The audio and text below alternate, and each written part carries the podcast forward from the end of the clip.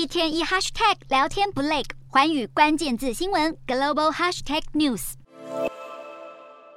中共二十大将在十六号登场，预料习近平将寻求迈入第三个任期。为了一步步将所有权力集中于一己之身，习近平过去十年执政期间耐心的布局，首要任务便是清除异己，透过各种清洗跟打贪运动，将对党不忠的官员排除在外，同时安插亲信担任重要职位，借此加强控制军队以及国安机构。据传，至今已经有四百七十万名中共官员因而遭到调查。习近平二零一二年成为总书记之后，也开始扩大自身在党内的管辖范围，不仅树立难以撼动的执政权力，要求国务院与最高人民法院等机构亲自向他汇报。习近平还要加强掌控经济政策的推动。亲自主持不同的经济小组会议，来弱化国务院总理掌管经济事务的责任。中共内部不断改造习近平思想，要求官员对党效忠，这也是习近平巩固政权很重要的元素。他在二零一六年便确认自己在共产党内部的核心政治地位，隔年